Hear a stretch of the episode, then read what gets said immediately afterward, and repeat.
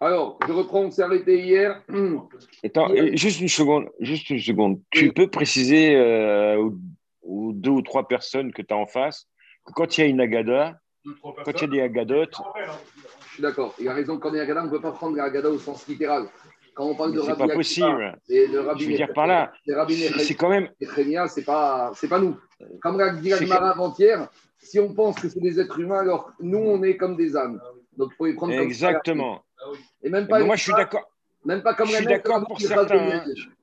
Je suis d'accord pour certains. hein. Pour On les hein, je parle. Allez, je reprends, on s'arrêtait hier. Tête va on est dans Shkalim, on est à la page 15. On doit être B2, B3. Hier, on a une marque roquette.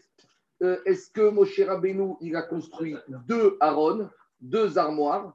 Une armoire, un premier Aaron pour les deuxièmes tables de la loi qui étaient complètes, et un premier Aaron et une première armoire pour les débris des tables de la loi qui ont été cassées. Ça, c'est un premier avis qu'on a vu hier. C'est un premier avis qu'on a vu hier au nom de Rabbi Yehuda Ben Lakish. Et il y avait un autre avis qui s'appelle Chachamim, qui te dit qu'il y avait un Aaron, une armoire, et que dans cette armoire unique, il y avait et les tables de la loi, entière et deuxième, et les débris des premières tables qui ont été cassées. Donc hier, on a deux avis. Rabbi Yehuda Ben Lakish qui dit qu'il y avait deux Aaronotes, et Rachamim qui disait qu'il y avait un Aaron. Donc maintenant, Agmara, on s'arrêtait là, il va amener des psukim qui vont essayer de conforter les avis des uns et des autres. Donc je suis Telva Vamoudbet 2, 4, 6, 7 lignes avant la fin. Karia, Messaya, Reu et Rabanan. On a un verset qui va conforter l'avis de Chachamim. Dit l'Agmara.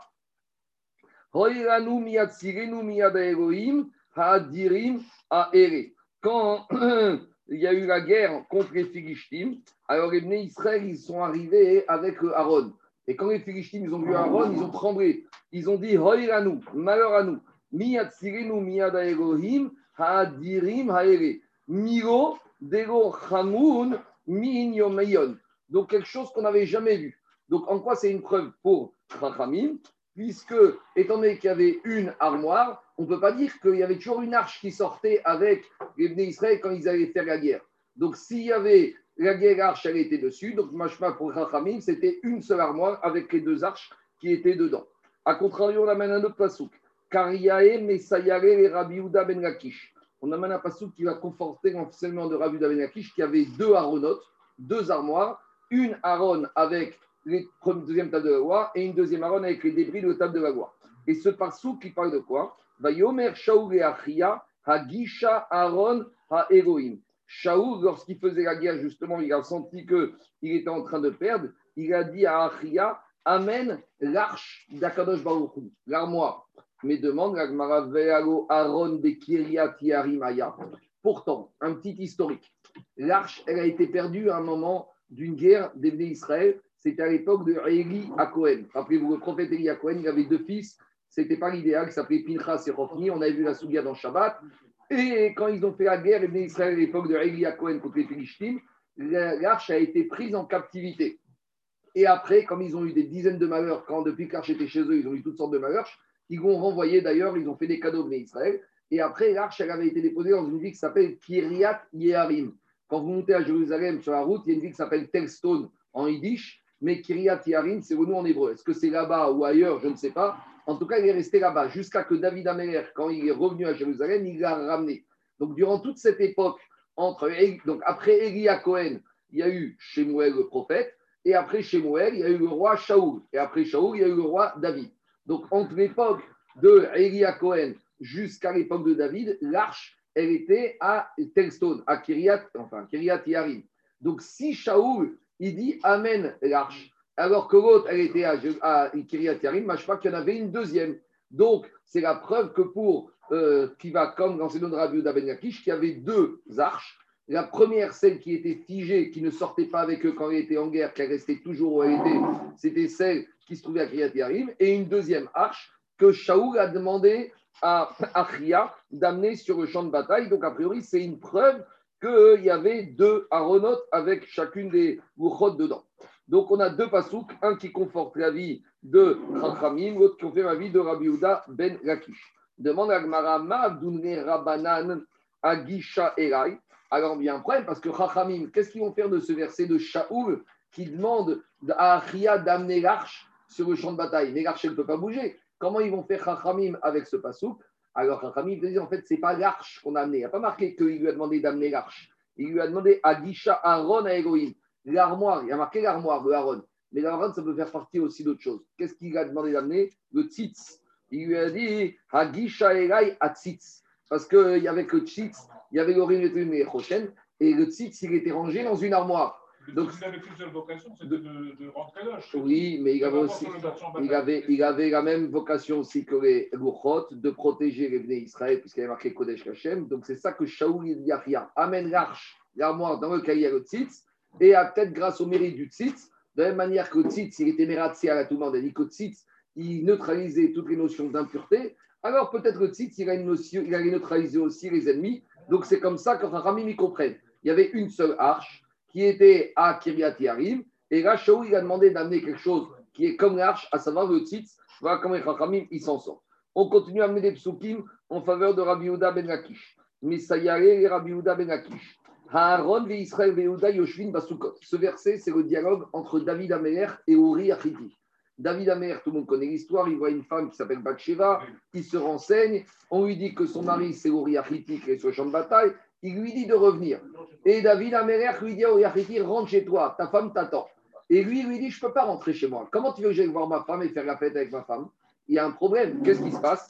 Aaron, l'arche, les Israël, et les Israël, les Yehuda, et les tribus de Yehuda, Yoshvin Basukot, sont assis dans les tentes en train de faire la guerre. Donc moi, je ne peux pas me permettre d'aller faire la, guerre, euh, fête chez moi avec ma femme, alors que le peuple juif, est en, est en guerre. C'est une ignane que quand le peuple juif est Ebet Sahar, eh ben, il y a une déjà de la source de Tashmi Shamita. Par exemple, Yosef Hatzadi, il y a une que quand il y a la famine, il n'y a pas le droit d'avoir Tashmi Shamita. C'est ça qu'il avait dit Yosef Hatzadik. Donc de la même manière, il a dit comment tu veux que moi, je suis tranquille chez moi avec ma femme alors que le peuple est en guerre? Malgré tout, il devait écouter le, le de David Améler, il n'a pas écouté, il était de Malchut. Mais en tout cas, qu'est-ce qu'on voit de ce verset? Il lui a dit l'arche et le peuple juif se trouve là-bas. Donc à nouveau, comme il y avait une arche qui ne bougeait pas, et s'il y a une arche qui se trouve sur le, champ de bataille, machma qu'il y avait deux arches. C'est ça qu'il lui dit. Vealo Haron Betzionaya, parce que la première arche, elle était avec le roi David à Tzion, à Jérusalem. Donc comment Uriachidi peut dire qu'il y avait une arche sur le champ de bataille? Machma qu'il y avait une deuxième arche. Alors, ça, c'est une preuve a priori très forte pour Rabbi Ben Lakish. Les Chachamim, ils ne sont pas impressionnés. Ma'avdinre Rabanan, qu'est-ce qui veut dire? Qu'est-ce qu'ils vont faire Chachamim de, de ce verset quand il a dit Aaron, que, quand Uriachiti a dit à Damer que l'arche se trouve à Sukkot dans une tente, nous on a compris que Pshat c'est dans une tente sur le champ de bataille. Il veut dire non, le Aaron il se trouve à Jérusalem. Alors pourquoi il appelle ça une tente? Parce qu'à l'époque du David Améler, que Beth Amigdash n'était pas encore construit. Donc le, le, Aaron se trouvait encore dans une construction provisoire. C'est ce qu'on appelle souka. Donc il a dit tant que Beth Amigdash n'est pas encore construit, comment tu veux que j'aille faire la fête? C'est ça qu'il lui a dit. Skar shehu kekirouille, shadain onivne Bet Tu veux que j'aille faire la fête alors que Beth Amigdash n'est pas encore construit et que Aaron se trouve encore dans un skar, dans une construction provisoire? Alors, il reste caché là, ça veut dire quoi? Il pensait, il pensait que quoi? Tant que Betamidash n'est pas construit, il peut, parler avec sa femme? Non, il voulait dire la chose suivante. Il voulait dire, et il y a la guerre, et en plus de ça, le Betamidash n'est pas reconstruit. Donc, ça et ça font que je ne peux pas me permettre d'aller faire comme si de rien n'était et d'aller Bessimcha alors que le peuple juif est Betsar. Deux tsars, le tsar du peuple juif qui est en guerre et le tsar de Galut Ashrina, que la Shrina n'a pas d'endroit encore fixe où résider. En tout cas, Chachamim, voilà comment il explique que. Parce... Après, Agmara revient, Misheniknaz à Aaron. Alors, maintenant, ça, ça fait l'objet d'une marcoquette. Parce qu'on va voir tout de suite qu'il y a une marcoquette qui est devenue le Aaron ou les Aaronotes. Que sont devenus Est-ce que les Aaronotes ont été exilés, détruits avec la destruction du premier temple ou pas? Alors, il y a une première avis ici qui s'appelle que quoi? Qui dit que Aaron n'a pas été détruit, qu'il a été enfoui, nignaz, par anticipation, par le roi Yoshiaou. Donc, pour vous faire un peu le rappel de l'histoire, il y a eu David, Shaou, le premier roi, qui venait de la tribu de Binyamin. Après, c'était David. Après, c'était Shlomo Améler. Après, Rechavam. Après, il y a eu le schisme, les rois de Judée, le roi d'Israël. Après, il y a eu l'exil des dix tribus. Et après, ils sont venus. Et après, il y avait le roi de Yehuda. L'avant-dernier roi de Yehuda, c'était Yoshiaou. Et le dernier roi, c'était Tzidkiyahu, le fameux Tzidkiyahu qui a été pris en captivité par Nebuchadnezzar. Donc Yoshiaou Amelech, quelques dizaines d'années avant la destruction du premier temple et l'exil babylonien, il a compris qu'il allait avoir la destruction. Donc il a anticipé ça et il ne voulait pas que Aaron tombe en exil dans les mains babyloniennes, donc il l'a enterré. C'est ça que dit l'Agmara. Mishénignaz Aaron, Mishénignaz Aaron, quand Aaron, quand l'armoire a été enfouie, Nignezu Imo, Yoshiaou Amer, il a enfoui avec le Aaron d'autres choses. Sinsenet Aman. Vous savez, la petite fiole avec laquelle, à que vous dit à Moshe, tu garderas toujours ce petit rappel de man pour que tous les bénis se rappellent de la Parnassa. Et aussi une petite fiole avec l'huile d'onction.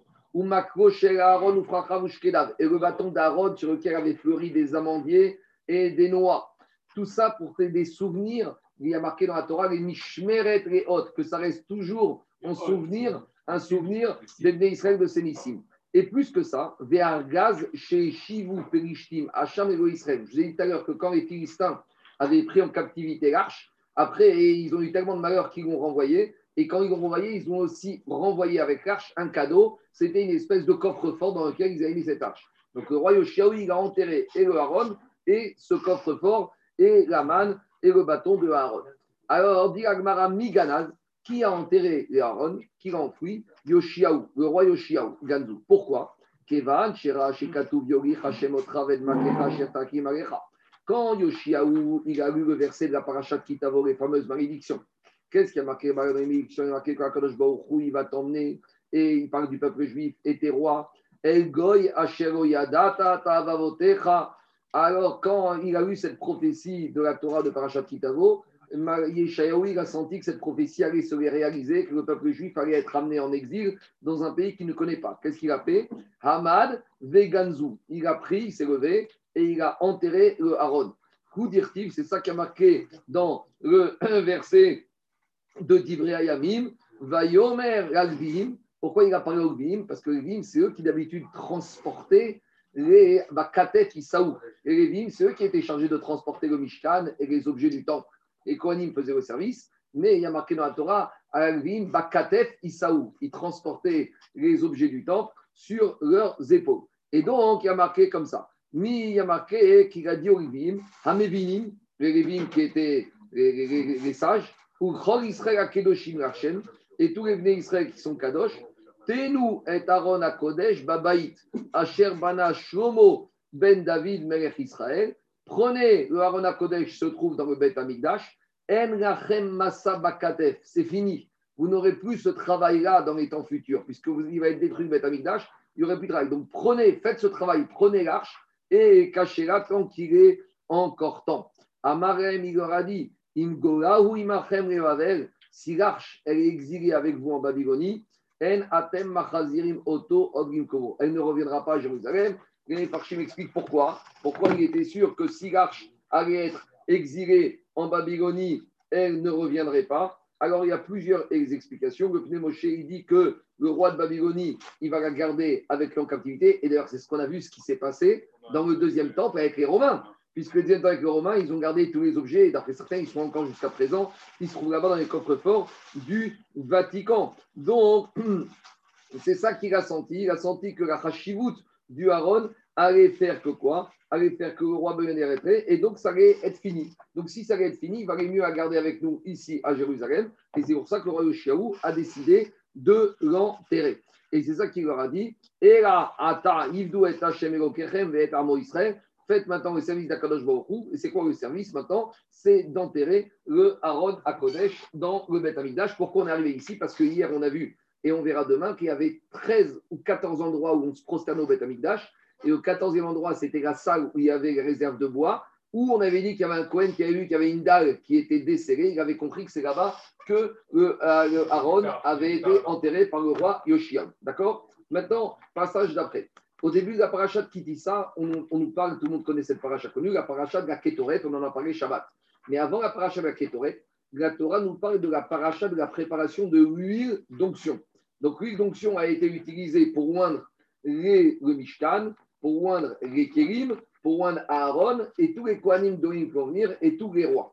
Alors la Torah nous donne la recette de la préparation, on va en parler ici. Je vous lis juste les, versets de ça. Il y a marqué d'abord Hashem Moshe les morts. Veata Kafecha Besamim Roche, mort d'error. Donc le il a dit à Moshe, prends des aromates, mort d'erreur, Hamesh Meot. Donc le mort d'erreur, c'est un aromate, il faut en prendre 500, 500 mesures. Des kinémon besem machatzito chamishimataim. Et après, kinémon, il y en a qui disent c'est de la cannelle, est-ce que c'est vrai ou pas? Donc c'était une branche d'un arbre aromatisé, 250. Ou knebosem, une autre branche d'un autre arbre aromatisé, chamishimataim, 250. Donc on est à 1000 mesures. C'est des manets. Manet, c'est une pièce, donc c'est équivalent au poids de 1000 manets.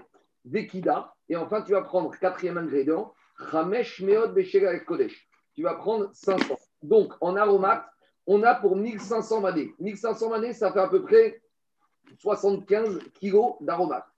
Et après, il fallait l'huile. Des Shemen Zaïd Hin. Et tu vas prendre un Hin de huile d'olive. Un Hin, c'est 12 logs. Et on a déjà dit que 3 logs, c'est 1 litre. Donc, un in, ça fait à peu près 4 litres. Donc, qu'est-ce qui se passe ici? Ici, on avait à peu près 75 kilos d'aromates et on avait 4 litres d'huile d'olive. Et le but, c'était de faire, de donner à cette huile d'olive une bonne odeur. Pour que cette huile, elle soit Vous savez, comme les femmes achètent les huiles essentielles, c'est des huiles avec des bonnes odeurs. Donc, comment on fait ça en général? On fait cuire l'huile avec les aromates dans une marmite et avec, euh, au bout de quelques minutes, quelques, quelques heures, ça infuse et après l'huile, elle est parfumée. Alors maintenant, on va parler de la préparation parce qu'il y a juste un petit problème technique. Je ne vous fais pas oral, par écrit. C'est que le problème, c'est qu'ici, les quantités d'aromates et de liquides sont totalement disproportionnées. De telle sorte que si je vais mettre directement l'huile dans les aromates, l'huile va être totalement absorbée et je ne vais pas me retrouver avec de l'huile. Je vais me retrouver avec du solide. Or, le but, c'est d'avoir de l'huile. Donc la question, c'est comment faire avec une quantité disproportionnée entre du solide et du liquide, faire que les aromates vont diffuser sans absorber l'huile et que je me retrouve avec de l'huile à la fin de la préparation. Alors Agmara nous parle de ça. On y va.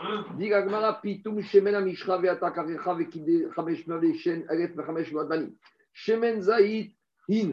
Donc on a dit d'huile d'olive avec une quantité de hin. Hin c'est combien? Shnemasar log c'est 12 logs. Donc, pour 12 euh, logs, c'est à peu près 4 litres, à peu près. Hein. D'après certains avis, il y a d'autres avis, mais on ne va pas rentrer dedans. Sholkin et Taïkarim d'ivré Rabbi Meir. Pour Rabbi Meir, eh ben, on mettait tous les aromates dans ces 4 litres d'huile et l'huile allait infuser. Ça, c'est la chita de Rabbi Meir. Rabbi Meir c'est mijoté. Ouais, en tout cas, il fait cuire la marmite. En tout cas, je vous rappelle que Rabbi Meir, il est baranès.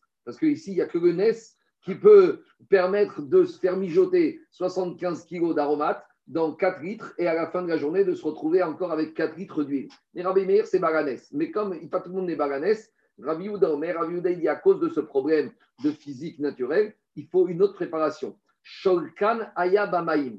Eux, d'après Rabbi Ouda, on faisait d'abord tremper, mijoter les 75 kg d'aromates dans de l'eau. Comme ça, maintenant, les aromates étaient imbibés d'eau. Et une fois qu'elles sont imbibées d'eau, elles ne peuvent plus absorber l'huile.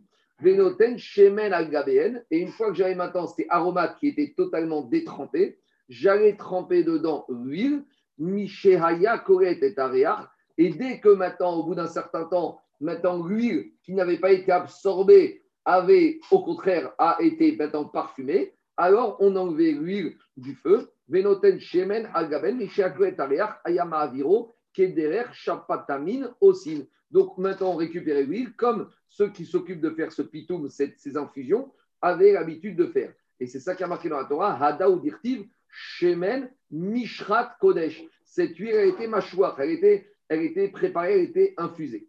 Alors maintenant, il y a une question, parce que comment, d'après Rabbi Meir, euh, physiquement parlant, d'après le Teva, d'après la logique, comment Rabbi Meir il pouvait récupérer 4 litres d'huile qu'il avait fait tremper dans 75 kilos d'aromates qui étaient totalement secs et c'est ça que répond Rabbi Meir. C'était le surnageant de l'eau. Alors attends, Tane Rabbi Uda Rabbi Ilai, il a dit Rabbi Uda Rabbi Shemen Amishra Shasamo Babin Bar Maase Nissim. Sache que tout ça là-bas, c'est Rabbi Meir C'était des Nissim. Naasabo Mitriga.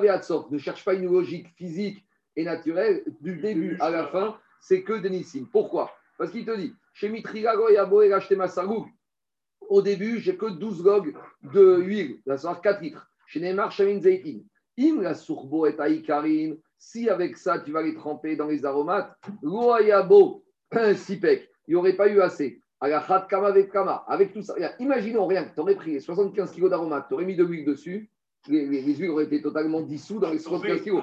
Avec tout ça, il te dit, agachat kama avec kama, shaour boréa. Là, c'était sur le feu. Le feu, il absorbe. Borim. Et les, les bois pour chauffer le feu, ils vont absorber. Borat. Et la marmite dans laquelle tu vas faire cette préparation, elle va absorber de l'huile. Alors, deux minutes.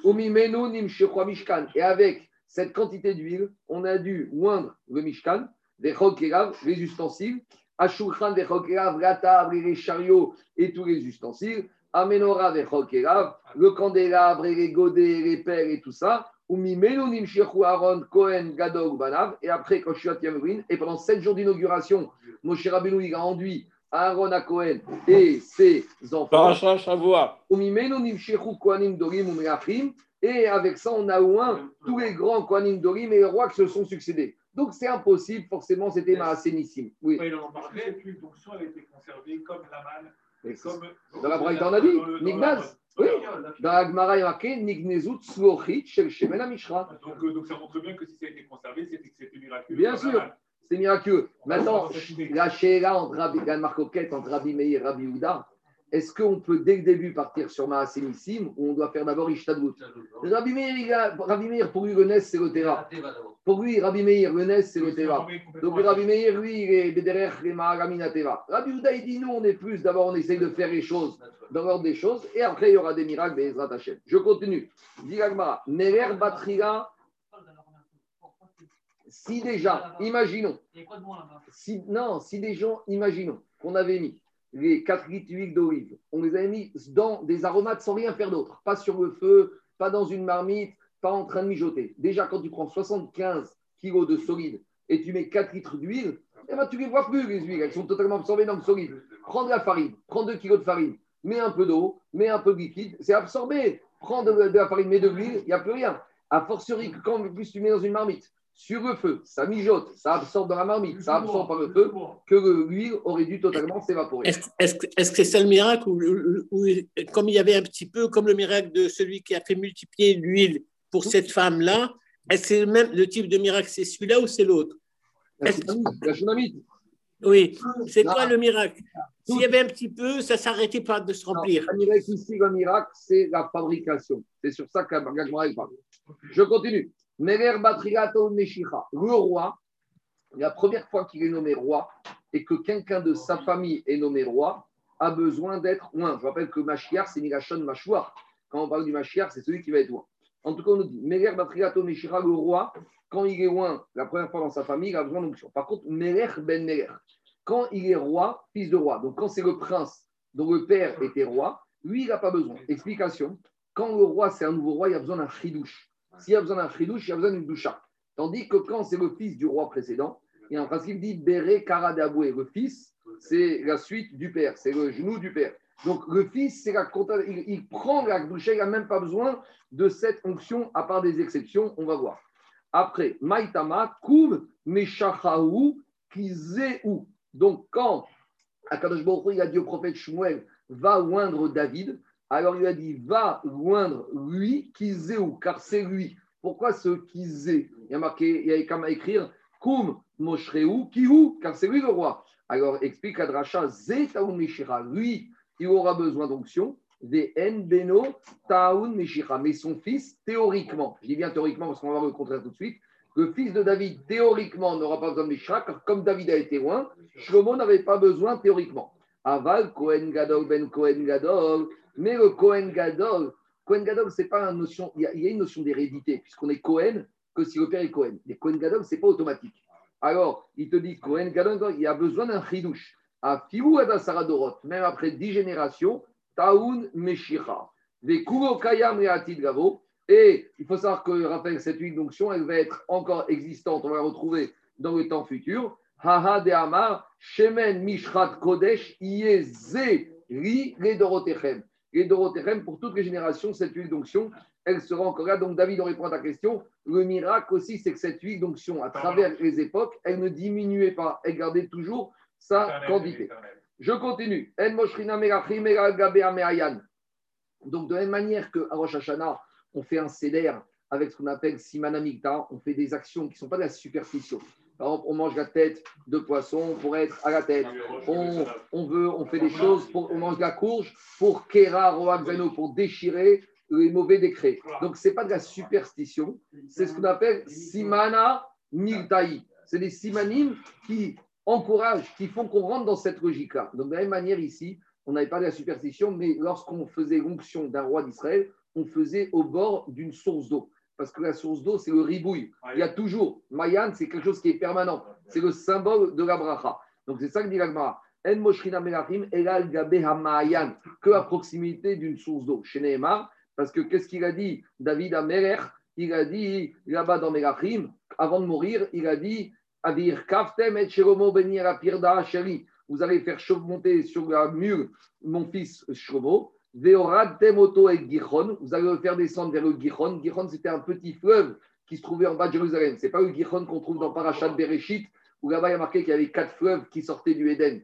Il y a là-bas marqué, c'est pas celui-là, ça c'est le grand Gichon. Là, on parle du petit Gichon qui se trouvait en contrebas de Jérusalem.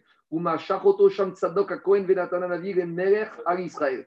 Et il a demandé que Tzadok, le Kohen Gadol et le prophète Nathan vont oindre Shelomo en tant que roi. Donc il a exigé que ce soit fait à proximité du Mayan. Donc le Mayan, c'est la bracha, c'est le ribouille, c'est Siman, c'est un bon Siman que la malroute de Shlomo va être accompagnée d'une bracha. En moshrin meher ben meher. En général, on n'a pas besoin de oindre le roi, le prince qui devient roi à la suite de son père, sauf dans des cas où il y a de la marcoquette, où il y a des contestations. Et là, mi pene à marcoquette, uniquement quand il y a des contestations. Et où on trouve ça? Pourquoi Shlomo, il a été loin Pourtant, pourquoi Shlomo a été loin Pourtant, son père David était déjà loin.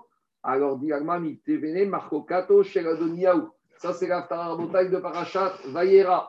Parashat Vayera, Vaikrevu Yeme David Gamout. Quand David était vieux, il a fait son testament. Et Ba- Bathsheba, elle est rentrée, elle lui a dit Promets-moi, pas Parashat Vayera, Parashat Chaï Sarah. Chaï Sarah. Il y a marqué Ve'amer David Zaken Baba. Et il y a marqué après Ve'adonia Ben Chagit Mitnase. Mort. Ani est mort. Adonia, le fils de Chagit. Et Psar qu'Adonia était plus âgé que Shlomo Amer. Donc Adonia, qui était le fils de Shlomo, qu'il a eu avec Chagit, le fils David qui est avec Chagit, il voulait être roi. Et qu'est-ce qui s'est passé? Elle est venue, Bathsheba, et elle lui a dit Promets-moi que ce sera mon fils Shelomo. Donc, ça, c'est le chapitre 31. Et après, a marqué Vatikon Bathsheba Paim, il lui a promis Vaishva Meir Vayomer Chai Hashem, Ki Ki Shelomo Bener, Imlor Acharai. Donc, il lui a promis, et c'est la suite de ça qu'il a demandé. Donc, comme il y a Adonia qui était le grand frère qui voulait la royauté, là, il a fallu un chilouche dans la nomination avec Shemen Amishra. Autre exemple, il y a eu besoin de Marcoquette, Mipnema Yoash Mipene Atayou. Ça, c'est encore plus dramatique. Yoash, c'est le fameux enfant qui a été caché pendant six ans dans le Haron à Kodesh, et c'est sa mère qui voulait le pouvoir. Et sa mère voulait le tuer. Il y avait Atalia, elle voulait devenir reine d'Israël. Et donc, là-bas, il fallait, Rabotai, montrer que Yoash devenait le roi d'Israël à cause de sa mère qui voulait garder la royauté pour elle. Donc, Yoash, on a dû, on a dû loindre. Yochaz mipene Yoyakim achiv shayagadol menush neshanim. Yochaz, il a été nommé roi alors qu'il avait un grand frère de deux ans. Donc lui, c'était le cadet. Et comme toujours, le grand, il n'acceptait pas que son cadet soit nommé roi, donc il fallait loindre. Yehu mipene Yehoram. Et Yehu, à cause de Yehoram, même problème, il y avait une maroquette sur la royauté. Demande à Gmara, Loken ktiv kum mashreu ki zeu, zeu taun meshicha, ven malche Israël teunin meshicha. Alors, mais pourtant, il y a marqué qui osait. Il y a marqué qu'il n'y a que David et ses descendants qui ont besoin de onction. Alors, comment tu me dis que Yehou, qui n'était pas un roi de, de, de- de- descendant de David, mais qui est un roi d'Israël, comment tu me dis qu'il a eu besoin d'onction? Donc, Agma et corrige. Et là, Yehochaz mipene Yehoyakim. En fait, la raison, c'est uniquement Yehochaz qui a dû être loin à cause du Hakim Achim, chez Agadol Menouche, Teshanim. Maintenant, Agma pose une question. Vego Yoshiaou Galazo, on a un petit problème technique. Parce qu'on a dit en haut que le roi Yoshiaou, il a enterré le Haron, et dans le Haron, il a enterré la fiole avec l'huile d'onction. Mais le problème, c'est que Yehochaz et Yehoyakim, c'était les fils de Yoshiaou. Donc, comment les fils de Yoshiaou ont pu être loin avec de l'huile d'onction? S'ils ont été loin, c'est quand leur père était mort. Mais quand leur père était mort, lui, il avait déjà été enterré. Donc, demande à Gmara,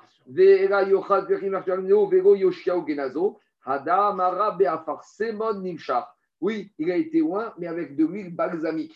Donc après, après Yoshiaou, on ne faisait plus, on ne faisait plus l'onction des rois avec du Shemen, Mishrat Kodesh de l'huile d'olive, on faisait avec du Shemen à Parsémon. Kanirek, c'était pour ne pas oublier la manière. Quand des fois on ne peut plus faire une mitzvah, alors on continue à le faire pour garder le Inyan. Je continue.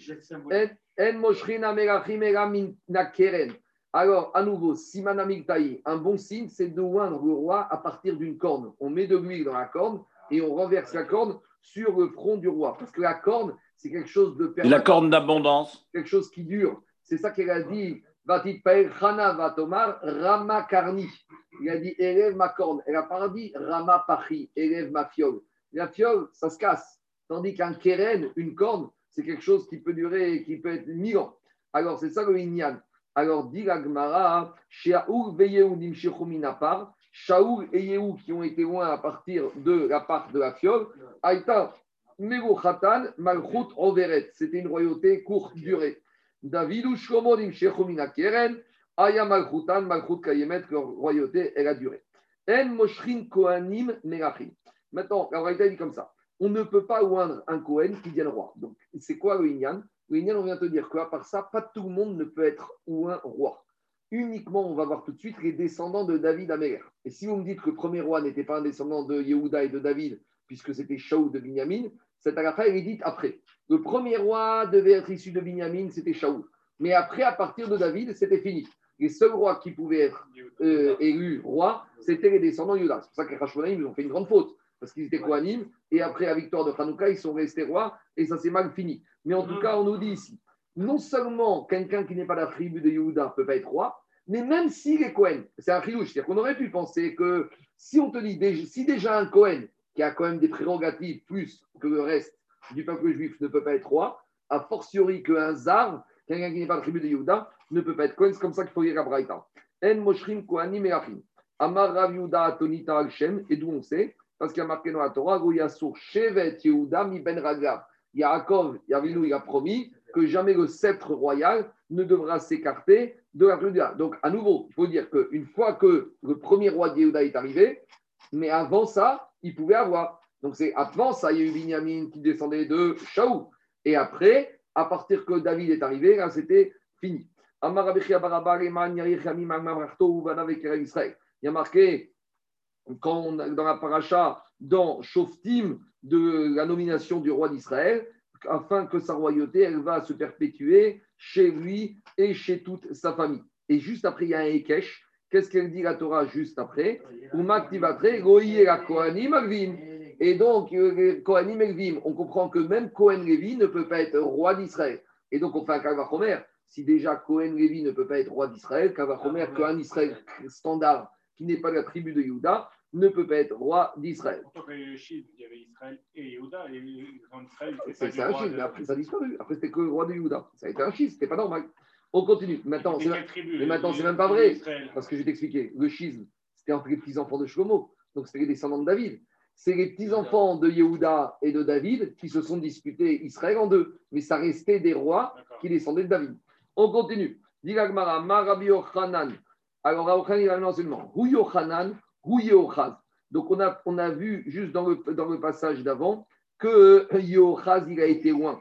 Alors, on nous dit maintenant que ce Yehochaz, il s'appelait aussi Yochanan. Il avait deux prénoms, Yochanan et Yehochaz.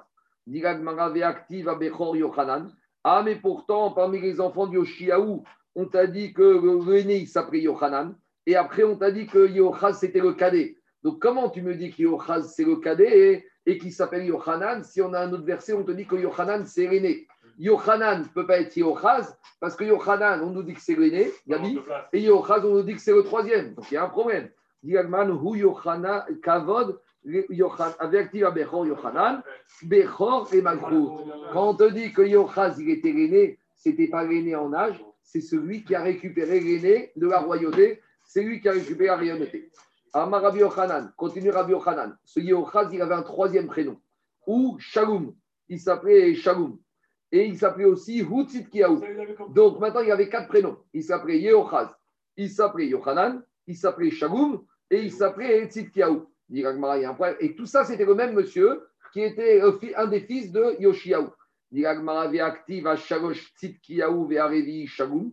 Mais pourtant, il y a un verset, on te dit que le troisième des fils de Yoshiaou s'appelait Tzitkiyahu et le quatrième s'appelait Shagum. Donc ça ne va plus. Dit c'est le même. Shalosh et Taudot. On résume. Yehochaz, c'était le troisième des fils de Yoshiaou. C'était le Bechor pour la Malchut, puisque est devenu roi, et Arba et Malchut. Et c'était le quatrième roi. Parce que avant lui, parmi Yoshiaou, il avait plusieurs fils. D'accord? Il y a eu Yehoyakim qui a été roi. Il y a eu Yechonia, c'est le famille Yechonia. La première galoute, quand il y a eu l'exil babylonien, il s'est fait en deux étapes. Au début de la Megillat Esther, qu'est-ce qu'on nous dit On nous dit que Mordechai, il avait été exilé avec quoi Avec le premier exil, Yechonia Melech Yehuda. Après, il y a eu le neveu, après, il y a eu le fils, et enfin, après, il y a eu l'oncle qui s'est appelé Tzidkiaou. Et le dernier roi de Yehuda qui a été exilé, pris en captivité par Nebuchadnezzar, c'était Tzidkiaou. Donc lui, c'était le quatrième des fils de Yoshiaou à être le roi d'Israël, de, de roi d'Israël, le dernier. C'est ça qui 2030. Armal et Malchut Tzidkiaou. Et pourquoi on l'a appelé Tzidkiaou Pourquoi il s'appelait Tzidkiaou Chez Tzidek Arav Midat Adin. Parce que Tzidkiaou, c'est le seul roi qui était un tzaddik et il a accepté la Midat Adin. Il ne s'est pas révolté contre la décision d'Akadosh Baruch de détruire le Beth Amikdash et d'exiler le peuple juif en exil, en Babylonie. Et pourquoi on l'appelait aussi Shagum Shebei Amav, Shalma Malchut Ben David. Shagum Nishlema. Elle s'est terminée. C'est avec lui que la royauté de David a terminé Baït Rishon, puisque ça a été le dernier roi qui, du Baït Rishon, après qu'il a été détruit. Et dit Gagmara Reshakishama, Rosh Shalom Ushme Sheme, Vego Tzidkiaou Sheme. En fait, son vrai nom, c'était même pas Shagoum, c'était même pas Tzidkiaou. Tout ça, c'était des surnoms. Tzidkiaou qui était tzadik parce que Tzidek Midatani. Shagoum parce que Kuto. C'est quoi son vrai nom d'origine? Alors, Era Matania. Son vrai nom, c'était Matania. Hadaou Dirti, Vayimroch, Mer Maveret, Matania Dodo Tartav, Vayasem et Shemot. Donc là, c'est quand Nebuchadnezzar il a exilé Yechonia. Le premier exil. Nebuchadnezzar il a conquis Jérusalem. D'abord, il a pris Yechonia. Après, il a envoyé en Babylonie. Après, il a mis le fils de Yechonia. Et après, au bout de six mois, il n'était pas content de lui, donc il l'a dégagé. Et il a mis à sa place l'oncle du fils de Yechonia. C'est qui l'oncle du fils de Yechonia? C'est le frère de Yechonia. C'était Matania. Et il a appelé Tzidkiaou. C'est ça que dit le verset. Qu'est-ce qu'il a fait Nebuchadnezzar? Vaïmor Bavel et Matania Dodo Tartav. Il a remplacé le fils de Yechonia par son oncle, le frère de son père. Vayasev et Tzidkiaou. Il a dit maintenant, tu t'appelles plus Matania, tu t'appelles Tzidkiaou. Qu'est-ce qu'il y a maintenant? Dans la royauté, c'est pas le, c'est pas le, le, le père et le fils de l'aîné. Enfin, t'as le grand-père qui est roi, le fils qui devient roi. Si ce fils-là, il a un enfant, c'est lui qui devient roi avant son frère, non? Il n'y a pas de règle. Tu vois qu'il n'y a pas de règle. Tu vois, Shlomo, il a été nommé cadet. Tu vois que Shlomo, c'était un, Ouais, C'est le père qui décide. C'est le père qui décide quand il est. Mais Oh. donc, le père, là, dans ce cas-là, Il avait les quatre enfants, il avait les quatre enfants, il a eu le premier. Mais des fois, c'est même pas lui qui décidait. Des fois, il y avait des guerres entre eux. Donc, euh, cette fois, c'est pas la volonté de lui. Mais comment tu vois quatre enfants et les quatre enfants, ils ont été rois? Ben, un après l'autre. Il y en a qui... Après, tu vois bien qu'ici, c'est Nebuchadnezzar qui a enlevé le fils de Nechonia pour mettre son oncle à sa place. Les, les puissances étrangères, ils ne mettaient pas n'importe qui. Parce que les puissances étrangères, qu'est-ce qu'il- en Jordanie, ils te, mettent, ils te mettent les mecs comme ça. Mais il faut qu'il y ait une petite légitimité. Donc, un Nebuchadnezzar, il voulait que le roi d'Israël soit à sa botte, mais qu'il soit aussi reconnu par le peuple pour que, pour que le pays soit gouverné efficacement. Donc, il n'allait pas prendre un étranger, il prenait quelqu'un qui avait de son rien une royauté. Allez, on y va. Je continue. Maintenant, deuxième partie de la page d'aujourd'hui. Maintenant, on va revenir à la notion du Aaron. Donc, on va nous revenir à la notion du Aaron. Alors, il y avait le Aaron à Kodesh avec les Gouchot. On va aller d'après la vie. Maintenant, juste je finis une chose. On a vu au début de la Soudia, il y a une marquette, est-ce qu'il y avait deux Aaron ou un Aaron? D'après ceux qui pensent qu'il y avait deux Aaron, ça rentre bien. Parce que je peux très bien dire qu'il y a un Aaron qui a été enfoui et un deuxième Aaron qui a été en bas de partie en Babylonie. Vous comprenez pas? Soit je vais dire comme ça, soit je vais dire qu'il y avait un Aaron et que Yoshiaou, il a enterré le Aaron avec les deux Gouchot, soit je vais dire comme le man de Hamar qu'il y avait deux Aaron et qu'il y a un Aaron qui a été enfoui par Yoshiaou et un deuxième Aaron qui est parti en exil en Babylonie. que Malheureusement, la prophétie, elle s'est réalisée à moitié. On n'a pas un Tania ou un qui était moins visuel. Non, non, non. N'oublie pas que les Tanaïm de la Mishnah, n'oublie pas que les Tanaïm de la Mishnah, c'était la fin du deuxième temple, et que là, on parle sur des épisodes qui se sont passés à l'époque, même pas à l'époque de, donc ça veut dire il y a 410, plus 70 ans, plus encore une cinquantaine d'années. Donc, tu as 550 années. Donc, ça s'est perdu. Maintenant, on revient à une deuxième discussion rabotaille. Dans le haron de Moshe Rabbeinu, du temple, même si on dit qu'il y avait les deux Gouchot, il y a marqué dans la Torah, dans Parashat Devarim, qu'à part ça, il y avait un Sefer Torah. Parce que sur les Gouchot, il n'y avait pas toute la Torah. Donc maintenant, on va rentrer dans une discussion où était ce Sefer que Moshe a écrit. Est-ce que ce Sefer était dans le Haron avec les tables, les premières, les débris et les deuxièmes entières, ou est-ce qu'il était à côté? Alors, pour arriver à résoudre cette difficulté, il faut revenir à une marquette qui est dans tout le chasse sur la taille d'une hama. Parce qu'en fait, si on va faire des calculs architecturaux, et en fonction de ça, on va voir s'il y avait de la place dans le Haron pour rentrer un Sefer. Pour faire ces calculs, il y a une marquette dans tout le chasse. Quelle est la taille d'une hama, une coudée Est-ce qu'une hama, c'est 5 points, 5 téphars, ou est-ce qu'une hama, c'est 6 téphars Donc, on va faire des calculs, et en fonction de ça, on va voir que d'après un avis, on ne peut pas rentrer le Sefer Torah dans le Haron, et d'après le deuxième avis, on peut rentrer. On y va. Amarabi. Alors, on commence.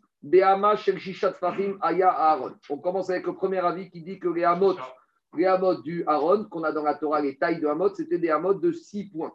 Alors, on y va. Mantana Rabbi Meir. C'est qui qui pense que 6 tétards C'est Rabbi Meir. Ditan Rabbi Meir Omer, Koramot ayou bebenonit. Rabbi Uda Omer, Abinyan shisha shisha. Shekerim Hamisha. Donc pour Rabbi Meir, toutes les hamot de la Torah, c'est des hamot de 6 tétards.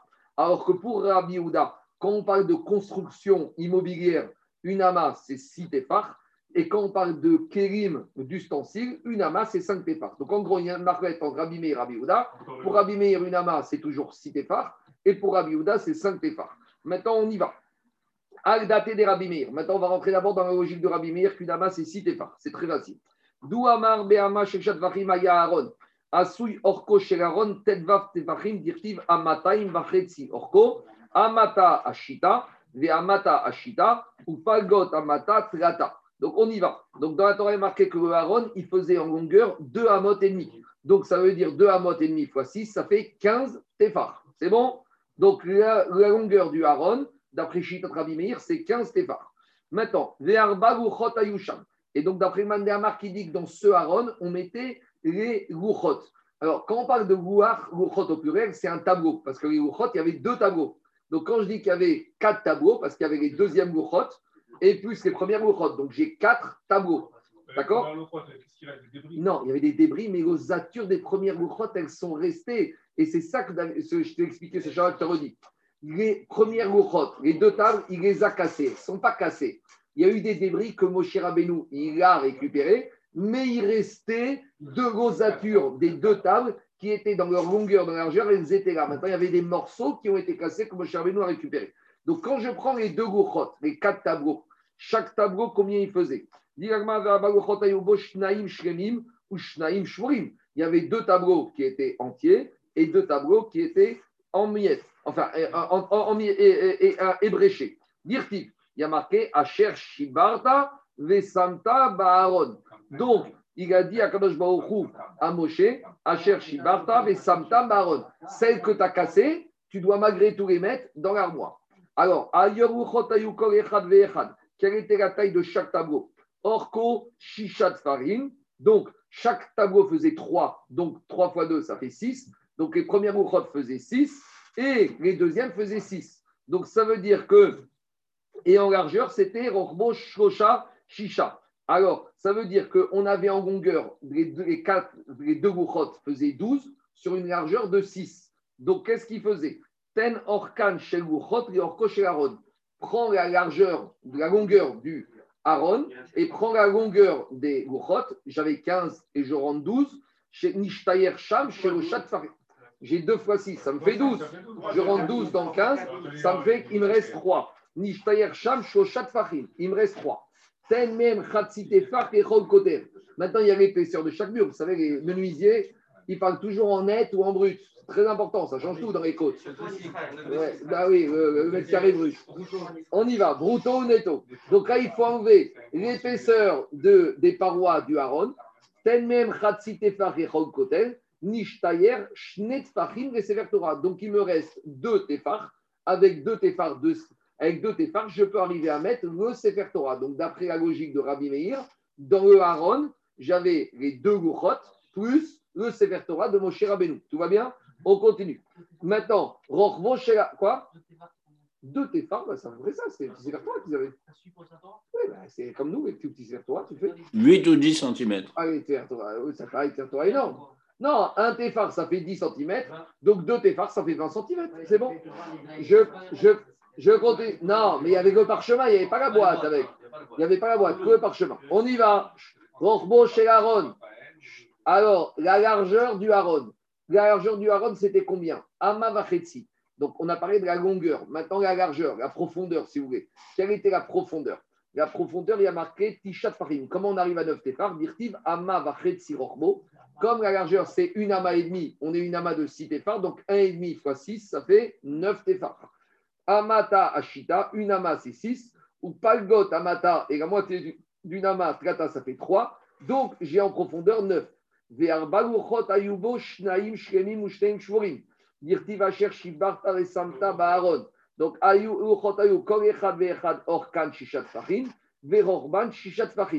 chaque chaque tableau, il avait en profondeur 6. Or, j'ai 9.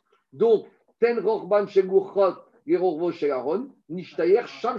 si je rentre une profondeur de 6 dans une boîte qui a une profondeur de 9, il me reste 3 tfachim.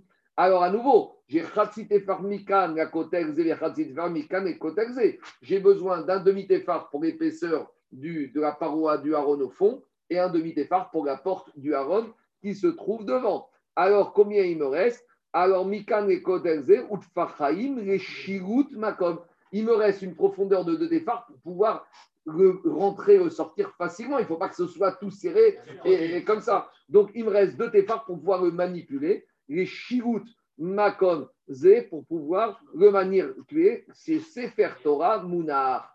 Pourquoi? Parce que le Sefer Torah là-bas, il était posé dedans. Donc, ça, c'est la logique de Rabbi Meir. Là, on a démontré qu'il y avait la place technique pour mettre un Sefer Torah et pour le rentrer et pour le sortir. Deuxième avis. Rabbi Shimon ben Lakish. Rabbi Shimon ben Lakish, maintenant, il va prendre la deuxième mesure du Hama. Maintenant, on va raisonner sur une Hama qui fait 5 tefar. Donc, par contre, on ne peut pas changer les pasouks de la Torah. Donc, quand on dit Amataim Vachetzi et Ama Vachetzi Orko, ça, ça s'impose à nous. Maintenant, ce qu'on va changer, c'est le référentiel de qu'est-ce qu'une Hama. Donc, maintenant, on va prendre une Hama qui fait 5 tefar. On y va. Rabbi Shimon ben Lakish Amar, Be'ama Vatramishat Vachim, Aaron Asui. Mantana Be'ama Vatramishat Vachim. C'est Kigotana qui pense qu'une Hama fait 5 tefar. Rabbi Yehuda. Betaninan taman enseigné là-bas, Rabbi Yehuda, Omer, Amat, Abidjan, Shisha, Shekrim, Chamisha. Donc, c'est Rabbi Yehuda qui dit que certes, il est d'accord qu'une ama de- d'une immobi- de l'immobilier, c'est 6 tefar, mais il te dit qu'une ama d'un ustensile, c'est 5 tefar. Aaron Keriou. Et le Aaron, il fait, là, c'est un ustensile. Donc, on fait les calculs. Al date de Rabbi Yehuda dou. Amar orko. Donc, d'après lui, quoi? D'où c'est ça qu'il a dit. D'où Amar, c'est ça qu'il a dit. Ouais, d'où Amar. Alors, be'ama shechamishat vachim aya Donc, si tu prends une ama, Alain, de 5 tefach, si tu prends 2 amot et demi fois 5, ça fait 12 et demi. Donc, on a une longueur de comment 12 et demi. Pourquoi? Parce que tu n'as pas souk qui s'impose à toi. Amataim orko. Amata ou palgot amata, tre ou palit. Donc, une ama, c'est 5. Une deuxième ama, ça fait 10. Et une demi-ama fois 5, ça fait 2,5, ça fait 12 et demi. Amata, ah, on continue. Amata ou palig, euh, amatre ou palig. Ve'arba luchot ayubo. Et maintenant, on avait 4 luchot dedans. Shnaim, sherimim, shtem shurim, dirtiva, cherchibarta, ve'samta, ba'aron. Ve'aluchot ayakol echad ve'echad orkan, shishat fachim. Ça, ça s'impose à nous. Parce que ça, que les Luchot, elles faisaient 6 tefar, ça s'impose à nous. Donc, 6 tefar fois. Euh, euh, ça, euh, deux minutes. Faisaient 6 tefar. Et si tu en avais deux tables, 6 fois 2, ça fait 12. Donc, il faut rentrer 12 dans 12 et demi. C'est un peu embêtant. Alors, qu'est-ce qu'il te dit Il te dit, quand orkan shishat non, chaque Luchot, elle faisait 6 tefar de large. Donc, comme j'en ai deux, ça me fait 2 fois 6, ça me fait 12 de large. Ve'Rochvan shishat fachim. Ten orkan shel luchot le orko shel. Si je rentre la largeur des deux luchot 12 dans la largeur de 12,5, venish tayer sham chatsi tefar, il me reste un demi tefar. Donc d'après lui, on avait fait l'épaisseur des parois de l'armoire très très fine. Etzba lazé, etzba la kotel, mikan, ve'etzba mikan. Donc il me reste un demi tefar Donc, on va dire, un téphar, c'est 10 cm. Un demi-téphar, c'est 5. Donc, ça me fait des parois de 2,5. Dans les meubles encastrés dans les cuisines, c'est comme ça. hein. Tu mets 2, 2,5, 2, 2 cm et demi, 2 cm et demi. Oui, mais Aaron, on le transportait. Ça, c'est autre chose. Et. Tu mettais des crochets autour des parois, fixés, serrés, et tu le transportais, il n'y avait pas de problème. On continue. Diragmara, donc, Etzbara Kotel Mikan, Vetzbara Kotel Mikan. Là, on a rentré dans la longueur, les 12 dans 12 et demi. Maintenant, dans la profondeur, on y va. Parce que maintenant, la, la- la profondeur, la profondeur du Aaron, c'est une amas et demi. Maintenant, on raisonne Rabbi Yehuda, une amas de 5. Donc 5, 1,5 fois 5, ça fait 7,5. Donc j'ai une profondeur de combien? Donc Amata Hamisha, ou Palgot Amata, Tre, ou Parig Ve Arba Luchot. Donc j'ai une profondeur de 7,5 Tefar. Et maintenant les 4 Luchot que je mettais dedans. Ayubo Shneim Shneim Shneim Shorim, dirtiv Asher Shibarta Ve Samta Baaron. Aluchot, Ayu Kol Echad Ve Echad, Orkan Shishat Fahim, Ve Rochban Shishat Fahim. On a dit que les Luchot, elles étaient carrées. Donc si elles avaient 6 en large, elles avaient 6 en profondeur. C'était un cube, hein, Luchot. Donc maintenant, se dire qu'à profondeur, c'était 6. Donc je rentre 6 dans 7,5. Donc c'est ça qu'on te dit. Alors, il te dit comme ça, Tel Rorban et Aaron. Donc si je rentre une profondeur de 6 dans le Aaron qui faisait une profondeur de 7,5, il me reste 1,5. Maintenant, j'ai l'épaisseur de la paroi du fond et l'épaisseur de la porte. Donc, il te dit, Chatsi Tefar, il te dit, Shter Sham Etzbara Koter Mikan, Veetzbara Koter Mikan, Chatsi Tefar Mikan, Vechatsi Tefar Mikan, les Shirut. Lui, il te dit que c'était uniquement pour pouvoir sortir et rentrer les Bouchot. Donc, lui, il te retrouve avec 7,5. Une demi, une demi, ça veut dire qu'il me reste combien? Un demi. Un demi, c'est juste l'espace pour pouvoir un peu manipuler le Bouchot. Donc, d'après la logique de Rabbi Yehuda, on n'a pas du tout de Sefer Torah qui se présente puisqu'on n'a pas de place. C'est bon? Etzva, c'est. Non, Etzva, c'est un, un cinquième, un- c'est un quart de Tefar. Un Tefar, c'est ça. Un point, c'est quatre doigts. Donc, Etzva, c'est un quart de Tefar. C'est bon? C'est à peu près 1, 1,5, 2 cm. C'est à peu près 2 cm. Si qu'un Tefar, c'est 8, 10, c'est 2. C'est ce qu'ils disent les menuisiers. Qu'on dirait que ça suffisait. En tout cas, on y va. Dit Agmara. Alors, Betzalel et Aaron.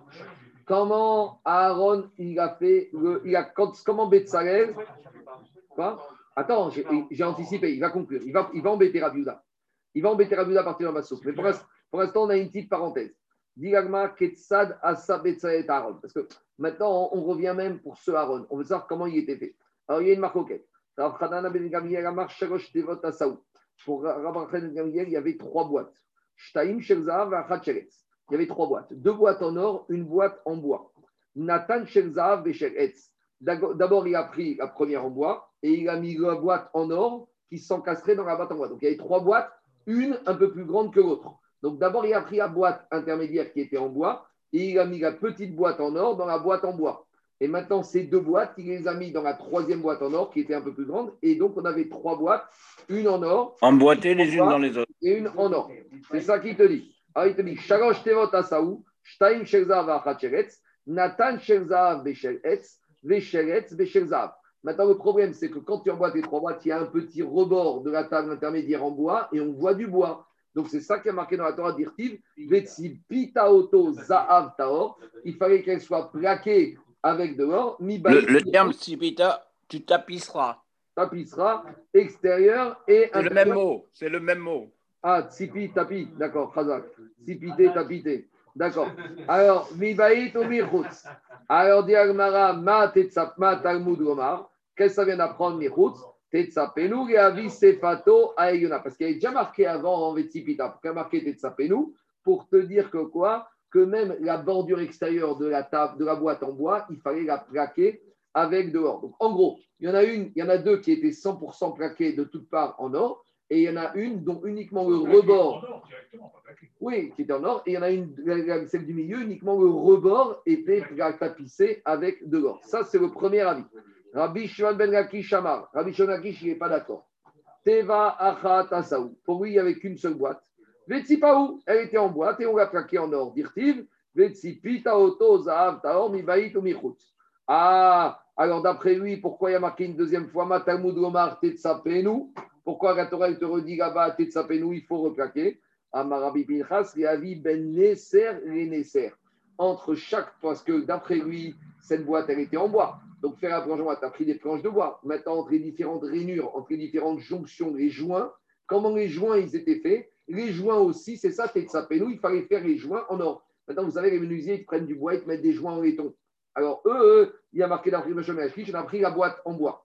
On l'a tapissé d'or, très bien. Mais les, les joints, ils ne sont pas tapissés. Alors, même les joints, il fallait les tapisser avec faire des joints en or. C'est bon? On continue. Maintenant, Diagmara, Ketsad Ayu Donc, je vous préviens qu'on va un peu tomber de nos certitudes. Nous, on nous a toujours appris depuis qu'on est petit que sur les tables de la loi, il y en avait cinq, il y avait dix commandements, cinq à droite, Ben Adam, Ramakom, les, les rapports qui régissent Akashbo et Israël, et cinq Ben Adam, Chavero. Vous allez voir que c'est pas d'après tout, il y a quatre avis par rapport à ça. Alors, on y va. Comment les qu'est-ce qui était écrit sur les tables? Rav Chanina ben Achim ben Omer, Chamisha Guarze, ve Chamisha Guarze. J'ai- Attends, je vais finir, on va finir dessus à la fin de la page. Mais d'abord, on a une petite euh, digression. Rabban Hanina Ben Gamliel, il te dit qu'il y avait cinq commandements sur le tableau de droite et cinq commandements sur le tableau de gauche. Et il s'appuie sur le verset Ha dirtiv Vairtevem al Shene Luchot Avamim. Il les a écrits. Qu'est-ce qu'il a écrit? Les dix commandements sur les deux tables. Donc, il les a écrits les dix sur les deux. Donc, lui, il apprend de quoi? Khamisha Guarze, Ve Khamisha Guarze. Cinq sur le tableau de droite, cinq sur le tableau de gauche. Des Rabanan. Deuxième avis. Rabanan Amré, Asara Aguarze, Ve Asara Aguarze. Ramim nous a compris de ce verset qu'il y avait dix commandements à droite et dix commandements à gauche. Et comment ils ont appris ça? Ha dirti vayaged lachem et berito. Asher tziva etrem laasot. Aseret adevarim. Il a dit tu dois faire, mettre, inscrire cette alliance, les dix paroles. Et donc, ils ont, il a compris Chachamim. Asara aguarze. Va Asara aguarze. Les dix commandements sur le premier tableau de droite et les dix commandements sur le tableau de gauche. Troisième avis. Rabbi Shimon Bar Yochai Omer, Esri Magouarze, Esri Magouarze. Lui, il a compris que ce n'est pas 10, c'est 20, 2 fois 10. À deux reprises, on les écrit à 10 à droite et à 2 à gauche. Donc, dans Rabbi Shimon y en avait 40 fois écrit les 10 commandements. Derrière, Attendez, attendez, on y va. Il les a écrits au pluriel, les dibérot. Donc, si on dit que les dibérot ont été écrites au pluriel, sur les deux tableaux. Donc, sur chaque tableau, il y en avait 2 fois 10. Donc, 2 fois 10 à droite, 2 fois 10 à gauche. Quatrième avis, Rav Sima Yamar, Arbaim Aguarze, Verbim Aguarze. Lui, il a compris qu'il avait marqué 40 fois sur chaque tableau. Dirtiv, Misé ou Misem Ketuvim. Alors, c'est quoi Misem Metrona. Donc, c'était comme un cube avec un hologramme. Donc, vous prenez un, un carré, un cube. Sur C'est une pas. c'est- face, c'est- Non, non, il y a écrit tétragona. ouais, et 30 secondes. Les 10 Un, un commandements, tétragone. les dix- reste en 3D. les en dix 3D. commandements étaient écrits sur chacune des quatre faces. Donc, j'ai quatre faces à droite, quatre faces à gauche. Ça me fait un métronome, je ne sais pas comment tu appelles ça. Tétragone. Non, un Tétragone. tétragone. C'est ce qui est écrit. Tétragone, c'est bon Non, parce que c'est misé. C'était En 3D. comme ça. C'est- Misé, misé, c'est où tu te mets de chaque côté de place, pas par en dessous, par en-dessus. Où tu te mets, tu les voyais. Misé, misé, misé. Le ministère de la Défense américain, c'est un pentagone et ça, c'est un tétragone. Et la quatrième, elle est collée à l'autre. Fais les miracles, oui. Continue Agmara. Hanania, c'est pas fini. Shrabotai. Nous, c'est pas fini. Nous, on pense que dans les Dibérot, il n'y avait que ça, mais il y avait aussi écrit d'autres choses. Hanania ben Achi Rabbi Omer ben Kok Dibour ve Dibour Digdukea veototi otea shel Torah. Entre chaque Dibérot, il y avait aussi des Digdukim, des commentaires et des mitzvot de la Torah. Dirtiv, Memulahim batarshish. Il y a marqué dans Shirachirim que les tables, elles étaient remplies comme le Tarshish. Tarshish, c'est la mer.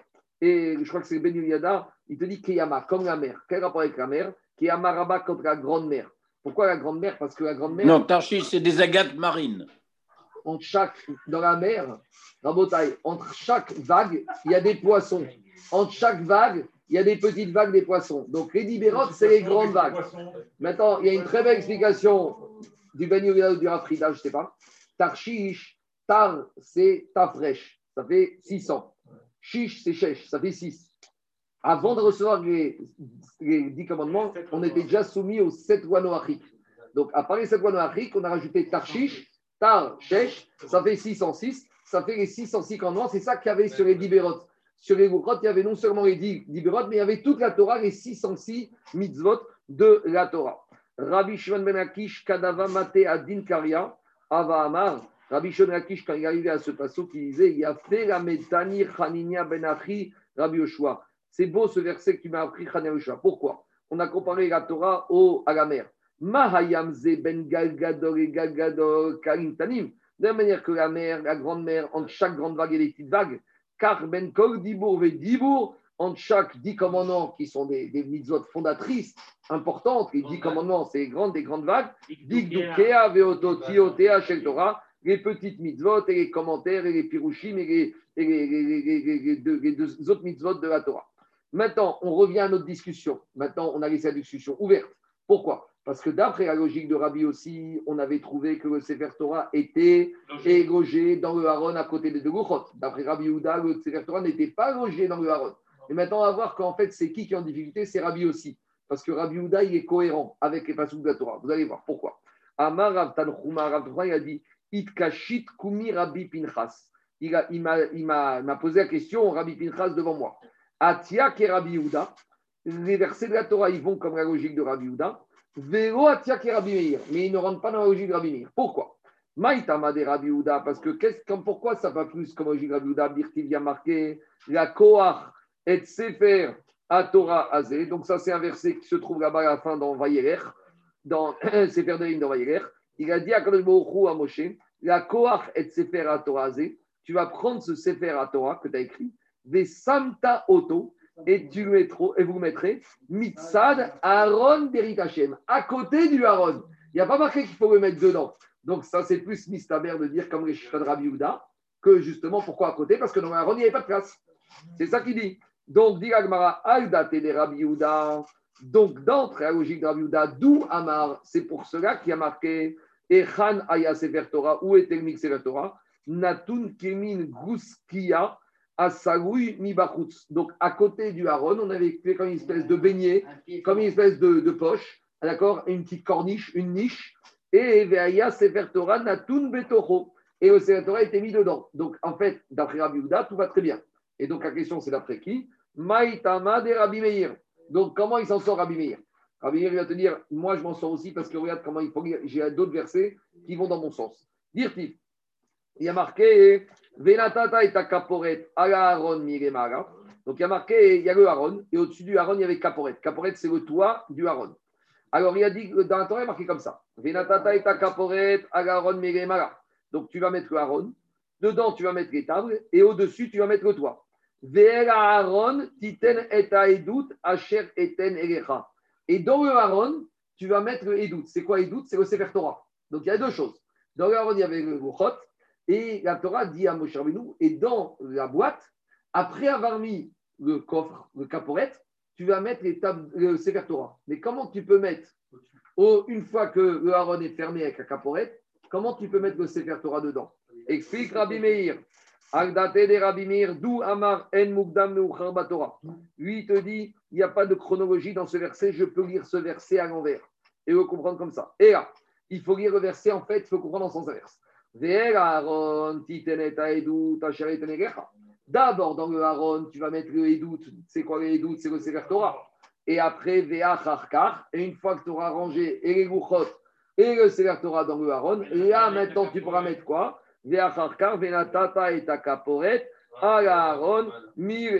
Donc, en gros, on reste avec cette marcoquette parce que personne n'est mis en. Enfin, chacun a ses versets qui vont dans son sens. Rabbi Houda, il a le verset qui va dans son sens et Rabbi Meir, il a le verset qui va dans son sens. C'est pas tes coups, marcoquette. Peut-être qu'une époque, ils ont fait comme ça. Peut-être qu'une époque, ils ont fait comme ça. Je termine la page. Rabbi Pinchas Beshem, Rabbi Shon Lakish, il termine. Atora, Sheatanu, Akash Moshe, Natatago, Esh, Kevana, Beesh. Les tables de la loi, elles étaient faites en feu de couleur blanche. Je ne sais pas ce que ça veut dire, mais ça se comme d'Akash Baruch D'habitude, tu as un tableau qui est blanc et on écrit avec la couleur dessus. Là, les tables, elles étaient en feu blanc et, les, lettres étaient écrites en feu noir. Noir. Natanago Esh Kevana, Charuta, Beesh Chora. Hu Esh Mouvreret Beesh Meesh, Donc toute la Torah était en feu, le support était en feu blanc et les lettres étaient en feu noir.